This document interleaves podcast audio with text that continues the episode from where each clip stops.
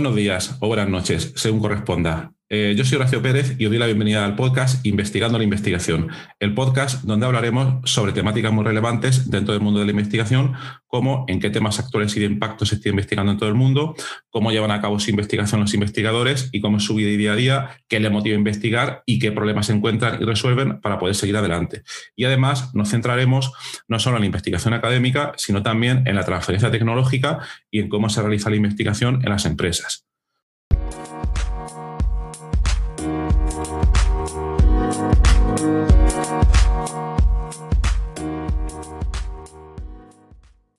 Hoy voy a comentar un artículo muy interesante que se llama Dynamic Control of Plant Water Use Using Design ABA Receptor Agonists, lo que se podría traducir como eh, control dinámico del agua que necesitan las plantas mediante el uso de agonistas diseñados para el receptor de ácido abscífico. Muy bien, pues este paper lo que trata en una idea, si lo tuviéramos que simplificar al máximo, es de descubrir moléculas que reduzcan el agua que necesitan las plantas, lo cual tiene una utilidad bastante, bastante alta en agricultura y sobre todo en sitios donde el uso de agua es algo que ocasiona muchísimos problemas. En regiones áridas, por ejemplo, y el descubrir moléculas de este tipo pues puede venir obviamente muy bien por todas las ventajas que esto puede reportar. Si las plantas se pueden desarrollar igual, pero necesitan menos agua, las ventajas son bastante, bastante claras. Entonces, este es el paper que vamos a, comentar hoy. Este paper fue publicado en Science hará un par de años aproximadamente por el grupo de Sean Gadler de la Universidad de California. Y eh, cobra especialmente interés, tenemos que pensar un poco de dónde viene esta gente. Eh, California es una zona con problemas de sequía bastante, bastante importantes. Y bueno, y este señor mm, lleva ya varios años trabajando en este terreno, un terreno que controla bastante. Y aquí, mm, bueno, aquí parece que dio un poco de vuelco en su carrera para bien, al decidir trabajar en el descubrimiento de estos nuevos agonistas, por simplificar un poco, vamos a llamarlos agonistas del receptor de ABA, porque decidió aplicar la bioinformática estructural para el descubrimiento de estos compuestos. Y esto es un poco lo que voy a resumir hoy. Voy a resumir hoy este paper. Entonces, cosas importantes que hay que comentar aquí. Primero, normalmente asociamos que la bioinformática estructural, el diseño de fármacos por ordenador o como lo queráis llamar, se aplica únicamente a, enfermedades. Pero no, eso es una mala concepción y hay que salir un poco, un poco de ahí. Realmente este tipo de técnicas las podemos aplicar a muchos otros contextos donde el principal problema sea estudiar interacciones proteína-ligando y no necesariamente tiene que ser en enfermedades humanas. Puede ser también en enfermedades en, animales, también se puede utilizar, por tanto, en el contexto de la veterinaria y también, obviamente, en muchos otros contextos como pueden ser nutracéuticos, agroquímicos, etc. Y entonces hoy nos vamos a meter en el campo de los agroquímicos, muy brevemente, claro comentando este, este campo de aplicación. Pero me gustaría mm, que eso os quedara un poco por la idea de que se pueden aplicar los métodos de cribado virtual en muchos, muchos contextos. Y que a veces me sorprende por qué no hay más gente aplicando estas técnicas en estos otros contextos. Mm, es una cosa que no, que no llego a entender. Pero bueno, vamos a por ello. Entonces, nos centramos, tema de agricultura, tema de disminuir el consumo de agua de las plantas y para ello utilizamos el cribado virtual. ¿vale? ¿Cómo lo hacen en este paper? Bueno, pues este paper en Science, eh, lo primero comentar que una cosa que me parece muy interesante de determinados papers es que está el paper en sí.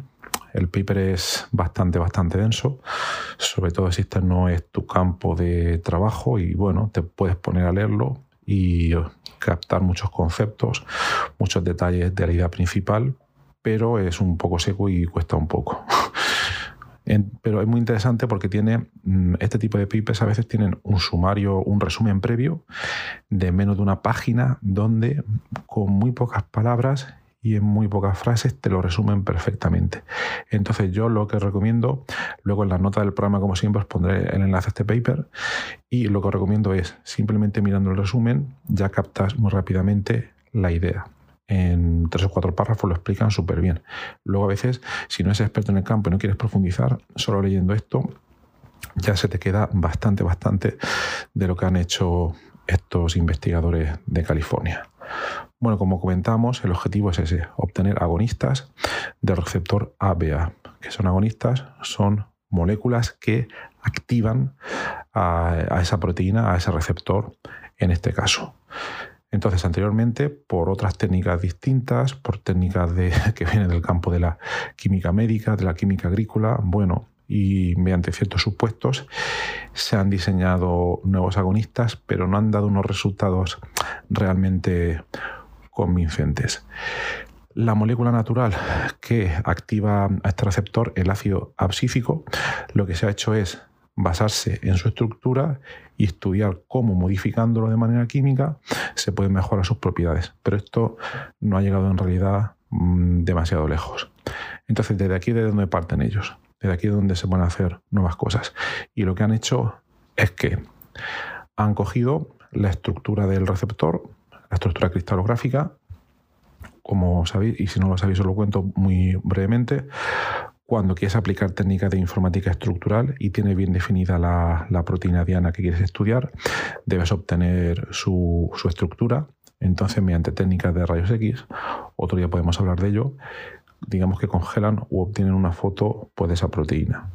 Y a partir de él obtienen una, una descripción de los aminoácidos más relevantes que participan en el, en el sitio activo pues, de la proteína. Y se fijan en tres de ellos y dicen, vale, aquí vamos a hacer un cribado virtual, vamos a procesar millones de compuestos mediante la técnica del docking molecular y vamos a intentar obtener todos aquellos todos aquellos compuestos que tengan mayor afinidad que el ácido abscífico, abscífico perdón, por el sitio activo de la proteína.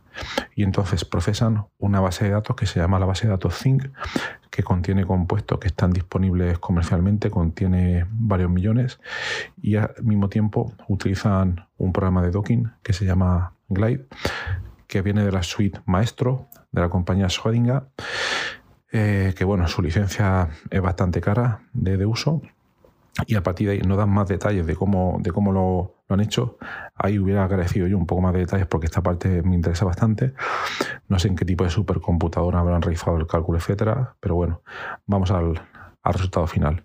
Obtienen una serie de, compuestos que según la predicción de, Glide del locking van a interaccionar de manera mm, relativamente alta con el sitio activo y especialmente ellos luego eh, filtran o se quedan con aquellos que además de tener un elevado score de interacción, interaccionan con una lisina, con un residuo tipo lisina que se encuentra en el sitio activo.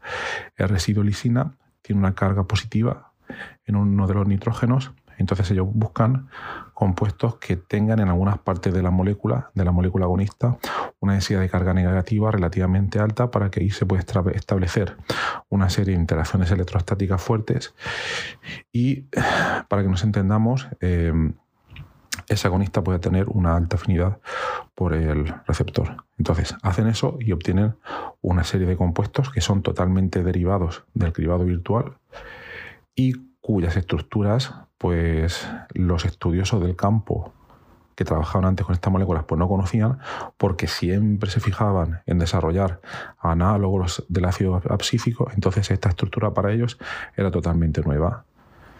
Entonces cogen estas estructuras, estos compuestos derivados por cribado virtual y al mismo tiempo los comparan con otros compuestos que ya se conocían de la bibliografía. Y bueno, eh, los hits obtenidos por cribado virtual miden su bioactividad y ven que es una bioactividad relativamente alta, pero no es la que ellos esperaban. Todavía están un poco por debajo de la que mm, proporciona el ácido abscífico y lo que hacen es eh, desarrollar una estructura quimera. ¿Qué quiere decir? Eh, moléculas que tienen una parte relacionada con los derivados de ácido abscífico porque identifican aquella parte que es relativamente importante y luego abstraen de los resultados de cribado virtual qué parte es la importante para interaccionar con ese residuo lisina. Obtienen esos dos, mezclan esas dos partes en la molécula, lo miden, ven que la actividad, la bioactividad se incrementa una mil veces y luego a partir de ahí realizan una serie de modificaciones químicas ya basadas un poco en estudiar relaciones de estructura y al final obtienen un compuesto que es unas 10 veces más potente cuando se demuestra su bioactividad en diversos cultivos como maíz, tomate, diversas variantes, demuestra ser unas 10 veces más potente que el ácido abscífico que perdón que antes lo he dicho mal 20 veces, estaba diciendo abscísico y no es abscífico. ¿Vale? Pues el compuesto demuestra ser unas 10 veces más potente. Y bueno, no me voy a meter en la parte experimental, pero demuestra de manera bastante, bastante contundente, cómo funciona en todos esos cultivos. Esto si lo comparamos con un estudio clásico de descubrimiento de fármacos, es como si ahora hubiésemos demostrado que el compuesto está funcionando en un modelo in vivo de ratón o pez y que ha llegado bastante lejos en esa cadena de, valor. ¿Mm? Bien, pues el estudio, bueno, el paper termina aquí, termina aquí y la verdad que es bastante interesante. Luego tiene unas 50 o 60 citas. Hay una gran cantidad de trabajos que se han basado en él y que han seguido estudiando en la línea que esté Piper abierto.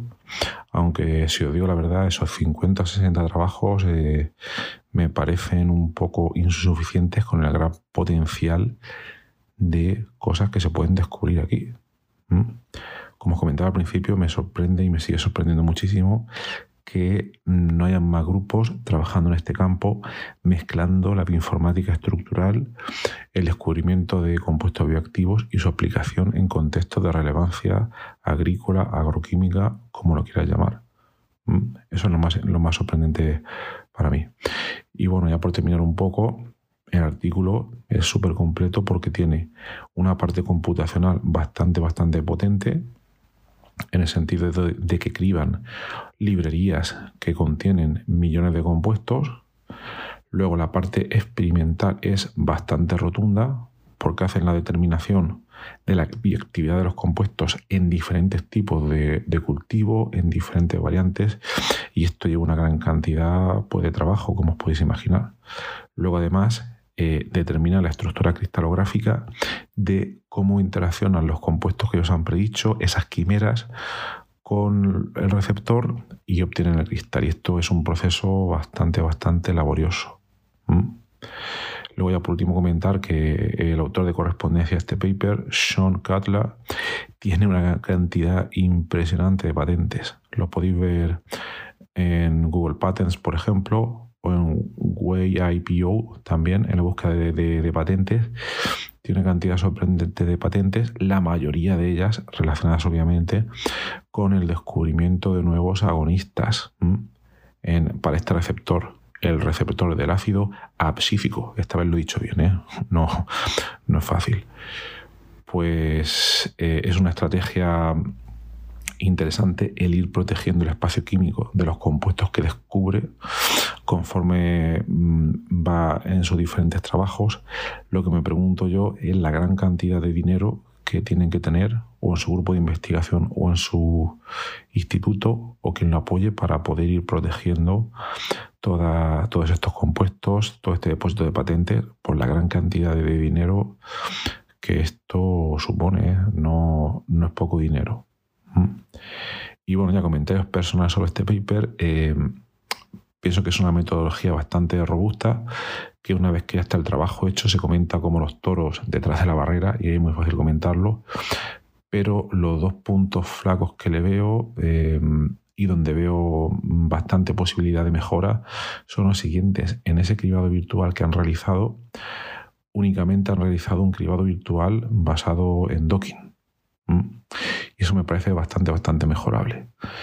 Eh, ¿Cómo se podía mejorar esto? Pues hay muchos otros métodos de cribado virtual que se podrían haber aplicado aquí Y bueno, eso lo dejo para que lo preguntéis vosotros, ¿vale?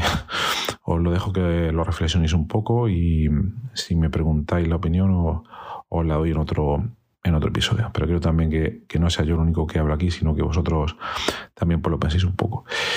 Y luego eh, también veo un poco problemático el confiar, aunque solo hubieran realizado docking estructural, pero veo problemático el que confíen en un solo método de docking para realizar el, el cálculo. Eso es bastante, bastante mejorable porque por muy potente que pueda ser el software Glide del paquete maestro de Schrödinger, mmm, es como jugársela todas a una misma carta. Entonces, eso también es bastante, bastante mejorable. Y mm, os dejo en suspense cómo pienso que se puede mejorar. ¿Vale? Bien, pues espero que os haya parecido interesante y que eh, este paper, esta idea, os abra un poco la mente a poder utilizar los métodos de informática estructural a otros ámbitos que no sean solo el típico de toda la vida de los fármacos, que no es poco, ¿eh? es un campo de aplicación bastante, bastante importante, pero que veáis que hay muchos otros ámbitos y contextos donde se puede aplicar y donde resulta bastante, bastante conveniente. Bueno, pues espero que os haya resultado interesante. Si tenéis preguntas, me decís.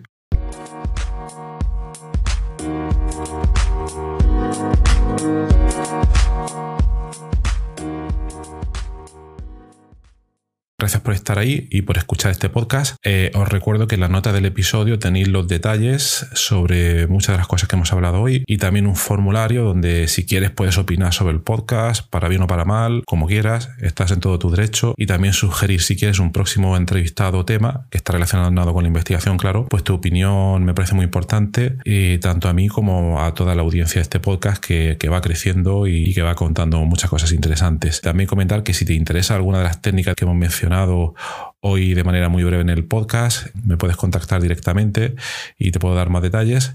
Y por último, si te ha gustado, te agradecería muchísimo que lo recomendases a quien veas que le puede interesar y difundirlo por las redes sociales o donde sea. Y nada, y si estás en Apple Podcast, eh, pues ponernos ahí cinco estrellas o cuatro como quieras. Siempre viene bien. Muchas gracias. Hasta luego.